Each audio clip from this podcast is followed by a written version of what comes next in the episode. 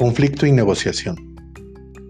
La negociación sugiere un compromiso, una posición ubicada en algún lugar entre dos posiciones existentes. frase de Edward de Bon. Buenas tardes.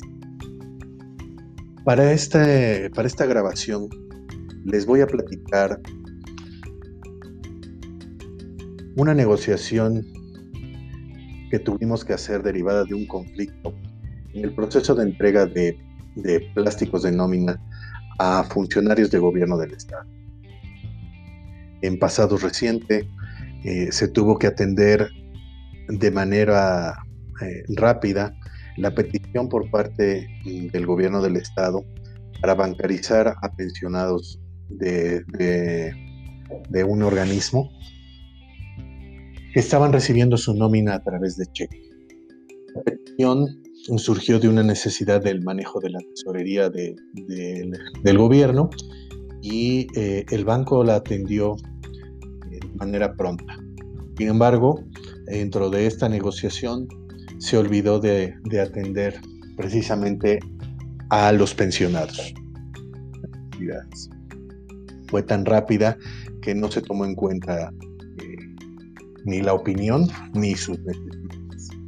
Esto derivó a que al el día de la entrega era un conflicto muy grande por parte de los pensionados, ya que no querían recibirlos o eh, había muchas quejas y muchas negativas. Se tuvo que trabajar intensamente con ellos para poder lograr una buena negociación, poder eh, eh, ayudar a que, se, a que fluyera la entrega de los mismos. Primero que nada, eh, buscamos atender las necesidades físicas de los pensionados, atendiendo requerimientos de, eh, de movilidad, de ubicación eh, y, temas de, de atención especial para cada uno de ellos. Después establecimos mesas de trabajo para poder solucionar, quitamos de en medio a la, a la gente conflictiva y buscamos eh, una intermediación por parte tanto del Estado como del de, eh, sindicato para poder acercar y dar a conocer a todos los beneficios que el banco había preparado para ellos. Por los tiempos no se habían dado a conocer.